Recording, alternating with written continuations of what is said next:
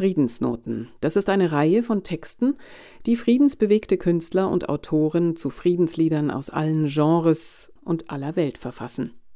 Eine medienübergreifende Initiative, die von Jens Fischer-Rodrian und Markus Klöckner kurz nach Beginn des Ukraine-Krieges initiiert wurde. Heute bringen wir bereits die 52. Folge. Der Buchhändler, Manager und Journalist Andreas Engel hat sich dem Song Ohio angenommen, der von Neil Young als Reaktion auf die Schießereien im Bundesstaat Kent am 4. Mai 1970 geschrieben wurde. Er hatte Fotos des Vorfalls gesehen. Es ist immer noch kaum zu glauben, dass ich dieses Lied schreiben musste, sagte Neil Young, der den Song mit David Crosby, Stephen Stills und Graham Nash veröffentlichte. Sabrina Khalil liest Andreas Engels Text. Der 4. Mai 1970 gilt als einer der schwärzesten Tage in der Geschichte der Vereinigten Staaten von Amerika. Jener Montag führte den Amerikanern vor Augen, dass ihre demokratisch gewählte Regierung vor Mord an der eigenen Bevölkerung nicht zurückschreckt, wenn es darum geht, eigene Interessen durchzusetzen und Widerspruch auszuschalten. Damals geschah das Undenkbare. Amerikanische Soldaten eröffneten in Amerika das Feuer auf amerikanische Studenten. Vier junge Menschen starben, neun wurden zum Teil schwer verletzt. Die Opfer hatten an der Kent State University in Ohio gegen den Vietnamkrieg demonstriert. Mit den tödlichen Schüssen der Nationalgarde waren der Krieg und das Morden in der Heimat angekommen. Keiner der Verantwortlichen wurde jemals zur Rechenschaft gezogen. Crosby, Stills, Nash und Young antworteten mit dem wütenden Protestsong Ohio. Der Refrain Four Dead in Ohio ist bis heute eine Anklage gegen die Kriegswilligen und Machtbesessenen, für die ein Menschenleben nichts zählt.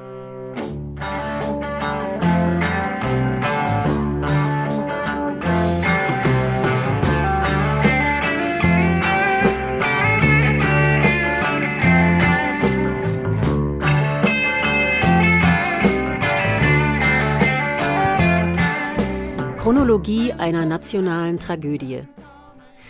Der Frühling zeigt sich von seiner freundlichen Seite an jenem 4. Mai 1970 in Kent, Ohio. Es ist an diesem Montag leicht bewölkt bei 20 Grad Celsius, von Südwesten her weht eine schwache Brise. Ein schöner Tag. Doch der Schein trügt. Es sind keine friedlichen Zeiten in den USA und in der Welt. Der Vietnamkrieg tobt. 50.000 Amerikaner und über eine Million Vietnamesen haben in den sinnlosen Kämpfen bereits ihr Leben verloren. Präsident Nixon hat vor wenigen Tagen, am Donnerstag, den 30. April, in einer Fernsehansprache die Ausweitung des Krieges auf Kambodscha verkündet. Nixon, der ewig Getriebene, will den Krieg durch noch mehr Krieg gewinnen. Der Vietnamkonflikt spaltet die Nation. Die einen befürworten die Intervention mit der Begründung, sie sei notwendig, um die Ausbreitung des Kommunismus in Asien zu verhindern. Die anderen fordern ein Ende des Blutvergießens. Sie haben erkannt, dass dieser Krieg nicht zu gewinnen ist. Hunderttausende gehen für den Frieden auf die Straße. Divide et impera auch damals. Richard Nixon macht die Kriegsgegner lächerlich und nennt sie verächtlich Bums, Penner. Kriegskanzler Olaf Scholz bezeichnet die Friedensdemonstranten heute als gefallene Engel aus der Hölle. Beides wenig originell und beides beruht auf dem plumpen Prinzip Teile und Herrsche. Wir kennen das zur Genüge. Die Universitäten in den USA sind gegenwärtig ein Hort der Anbiederung an die Obrigkeit. In den späten 60er und frühen 70er Jahren waren sie Zentren der Friedensbewegung. Die Studenten wollten keinen Krieg und vor allem wollten sie nicht eingezogen werden und am anderen Ende der Welt gegen den Vietcong kämpfen. Ein solches studentisches Zentrum des Widerstands ist 1970 jene Kent State University in Ohio, kurz die KSU. Seit 1968 demonstrieren dort Studenten immer wieder gegen die Kriegspolitik des demokratischen Präsidenten Lyndon B. Johnson und seines republikanischen Nachfolgers Richard Nixon. Man muss sich jedoch einige Zahlen vor Augen halten, um das Ausmaß der Proteste an der KSU richtig einzuschätzen. Auf dem Gelände leben 19.000 Studenten, die meisten von ihnen lehnen den Vietnamkrieg ab, aber an den Protesten beteiligen sich lediglich 300 bis 1000 Personen. Die, die sich trauen, sind in der Minderheit.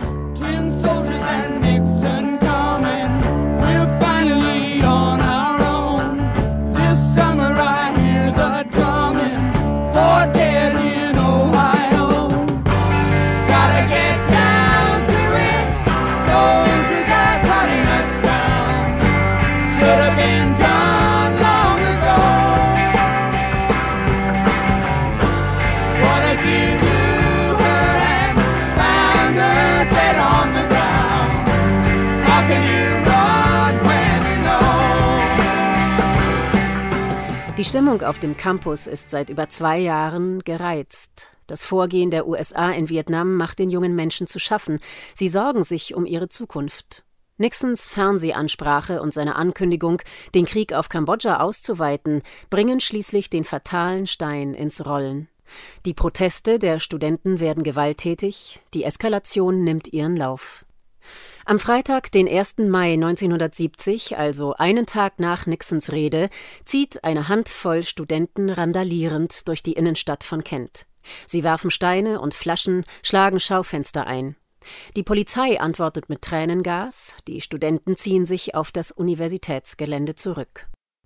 Kents Bürgermeister Leroy Satram verhängt daraufhin den Ausnahmezustand und erlässt eine Ausgangssperre. Außerdem fordert er, Verhängnis, die Nationalgarde an. Am nächsten Tag, es ist Samstag, zünden die Demonstranten auf dem Campus ein Gebäude der US-Streitkräfte an, in dem Studenten auf ihre Karriere in der Armee vorbereitet werden. Munition im Wert von 50.000 Dollar explodiert, der Bau brennt nieder. 800 schwer bewaffnete Nationalgardisten rücken an. Sonntag, 3. Mai. Noch gäbe es die Möglichkeit, die Lage an der KSU zu entspannen und den Dialog zu suchen. Aber dann tritt eine dunkle Gestalt auf den Plan. James A. Rhodes, Gouverneur von Ohio, ein Republikaner wie Präsident Nixon. Rhodes hat nur ein Ziel. Er möchte in den Senat gewählt werden. Diesem Ziel ordnet er alles unter. Nun hat er vor den Wahlen überraschend noch einmal die Möglichkeit, sich als Mann des Rechts und der Ordnung zu inszenieren. Rhodes will bei den konservativen Wählern punkten, denen die KSU, diese Stadt in der Stadt, fremd geblieben ist. Den Journalisten sagt Rhodes nach den jüngsten Ausschreitungen, Zitat, diese Studenten sind schlimmer als die Braunhemden und Kommunisten. Sie sind die übelsten Menschen, die wir in Amerika beherbergen. Und ich betone, dass diese Radikalen den Campus nicht übernehmen werden. Zitat Ende. Markige Worte von einem, der sich profilieren will. Rhodes gießt Öl ins Feuer. Den Andersdenkenden als Nazi oder Kommunist zu bezeichnen, ihn also als demokratiefeindlich zu brandmarken, auch das kennen wir. Rhodes erklärt jede weitere Versammlung in Kent und auf dem Universitätsgelände für illegal und gibt der Nationalgarde den Befehl, Protest mit allen erforderlichen Mitteln niederzuschlagen. To use whatever force necessary to break up the protest. Die Aufhebung der roten Linien. Auch in der folgenden Nacht kommt es auf dem Campus zu Ausschreitungen. Die Nationalgarde setzt abermals Tränengas ein. Die Studenten kündigen für den nächsten Tag weitere Proteste an. Dieses Mal werden auch Lehrer und Professoren an der Demonstration teilnehmen. 4. Mai 1970, der verhängnisvolle Montag. Es ist Mittag. Etwa 300 Demonstranten kommen auf einer Rasenfläche der KSU zusammen. Ihnen weit überlegen ist die Zahl der Schaulustigen. Über 1000 Gaffer finden sich ein, die meisten der Demonstranten sind Hippies, also die Art Menschen, die Nixon, Rhodes und das bürgerliche Lager verachten. Die Protestierer schwenken Fahnen und tragen Spruchbänder mit Friedensparolen wie Flowers are better than bullets, Blumen sind besser als Geschosse. Die Nationalgarde formiert sich. Gouverneur Rhodes hat den Soldaten den eindeutigen Befehl gegeben, beendet den Protest. Die Nationalgardisten sind bestens dafür gerüstet. Sie tragen Stahlhelme und Gasmasken. Ihre M1-Gewehre sind mit Bajonetten versehen und scharf geladen. Junge Männer vorbereitet für einen Krieg gegen Unbewaffnete.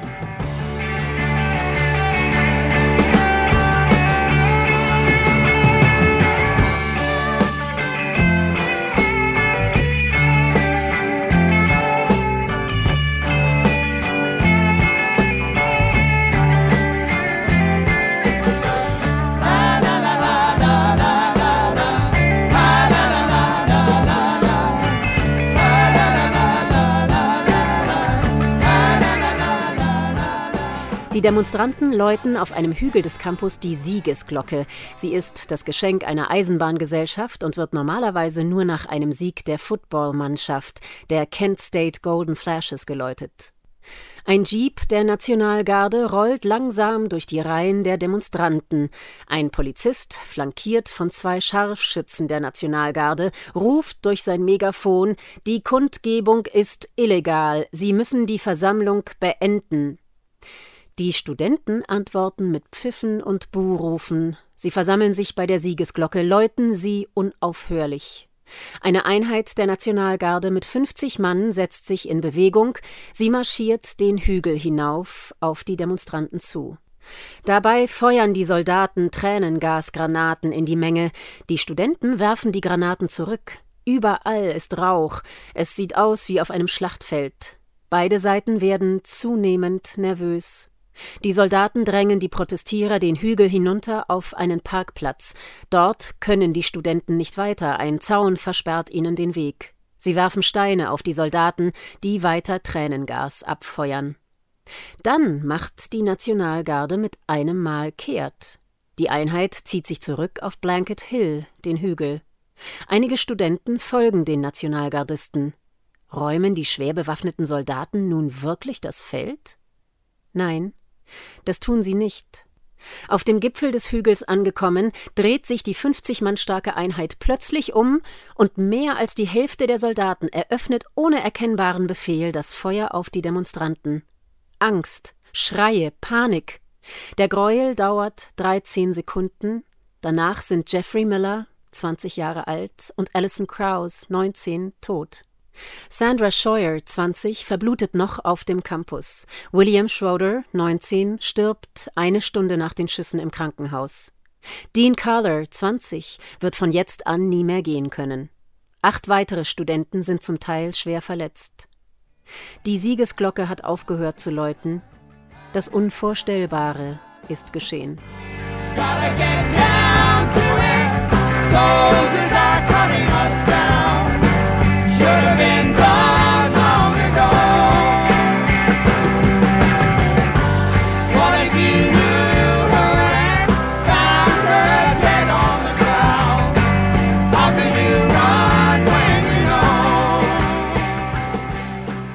Ohio, die Wut einer Supergruppe. Crosby, Stills, Nash Young sind 1970 die Supergruppe in den USA. David Crosby kam von den Birds, Graham Nash von den Hollies aus England, Stephen Stills und Neil Young spielten zusammen bei Buffalo Springfield. Ihr erstes Album bringen sie 1969 bei Atlantic Records noch als Trio heraus. Crosby, Stills und Nash. Dann schlägt der legendäre Plattenboss Ahmed Ertegün vor, den charismatischen Kanadier Neil Young in die Band aufzunehmen. Die vier Musiker zögern kurz, denn alle zeichnet vor allem eines aus, ein großes Ego. Aber nach den ersten Proben ist klar, dass sie zusammen Außerordentliches darstellen würden. Solche Harmoniegesänge hatte man bisher nur bei den Beatles gehört. Neil Young sagt später, Zitat, Wenn wir gut waren, waren wir wirklich sehr gut. Der Deal kommt zustande. Fortan sind Crosby, Stills, Nash Young eine Gelddruckmaschine. Das Quartett spielt beim Woodstock Festival und gilt als Konzertattraktion schlechthin. Ihr Album Déjà Vu, veröffentlicht im März 1970, also zwei Monate vor den Schüssen an der Kent State University, erreicht Platz 1 der Charts in den USA, Kanada und Australien. Ich habe mich nie wirklich als Aktivist gesehen. Ich möchte nur eine Stimme haben, schreibt Neil Young in seiner 2012 erschienenen Autobiografie. Genau diese Stimme erhebt Young am 19. Mai 1970, als er sich zusammen mit David Crosby in Pescadero, Kalifornien aufhält und im Live-Magazin die Bilder der erschossenen Studenten sieht. Neil Young packt seine Akustikgitarre und geht in den nahegelegenen Wald. Einige Stunden später kommt er zurück und spielt David Crosby Ohio vor. Crosby ist erschüttert von der Wucht des Songs. Bereits zwei Tage später, am 21. Mai 1970, treffen sich Crosby, Stills, Nash Young im Record Plant Studio in Los Angeles und nehmen Ohio auf. Schließlich werden das drei Minuten voller Wut, Empörung und nie mehr Neil Youngs unversöhnliche Stimme, die anklagenden, schuldig sprechenden Gitarren, David Crosbys Ruf am Ende des Songs How many more? Why? Wie viele noch? Warum? Ein Lied wie aus einem Guss. Die ewig offene Rechnung. Der Guardian wird Ohio später als den größten Protestsong aller Zeiten bezeichnen. Crosby, Stills, Nash Young nehmen die Single innerhalb von 24 Stunden auf. Zehn Tage später kommt sie auf den Markt. Die B-Seite ist das kurze, aber ebenfalls großartige Find the Cost of Freedom, geschrieben von Stephen Stills. Neil Young deutet in Ohio mit dem Finger auf Präsident Nixon und seine Befehlsempfänger. Tin Soldiers and Nixon coming. Zinnsoldaten und Nixon kommen.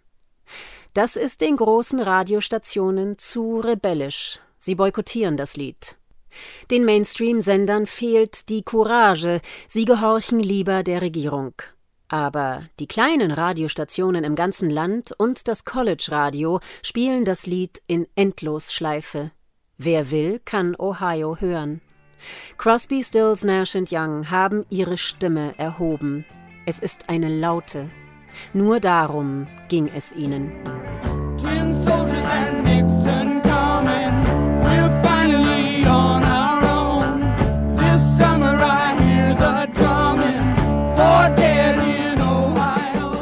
Was ist von der Gegenkultur geblieben? Auf den ersten Blick hat Ohio nichts verändert. Richard Nixon wurde 1972 mit großer Mehrheit als Präsident der Vereinigten Staaten wiedergewählt. Bis heute wurde keiner der Todesschützen des 4. Mai 1970 verurteilt. Die Kommandeure und Befehlshaber an jenem Tag gingen mit militärischen Orden bestückt in den Ruhestand. Nach zahllosen Prozessen der Hinterbliebenen und Verwundeten bekamen sie zusammen die lächerliche Summe von 675.000 Dollar zugesprochen.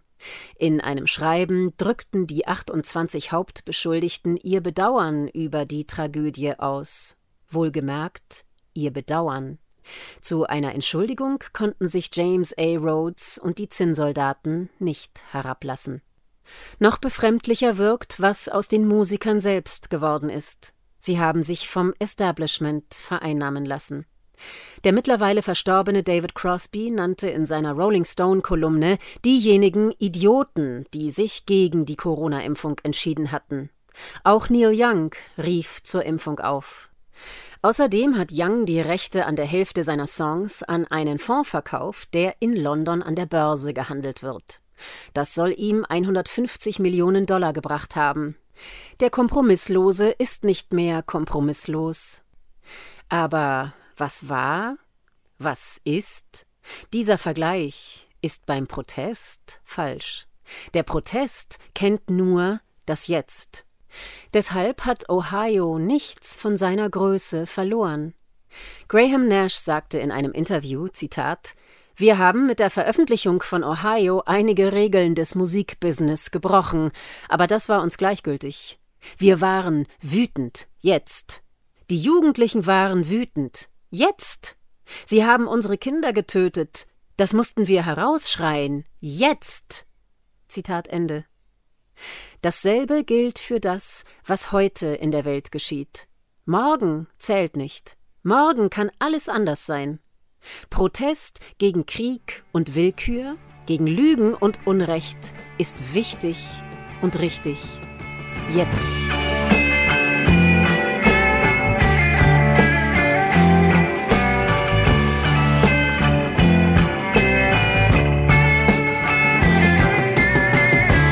Soldiers and Nixon's coming.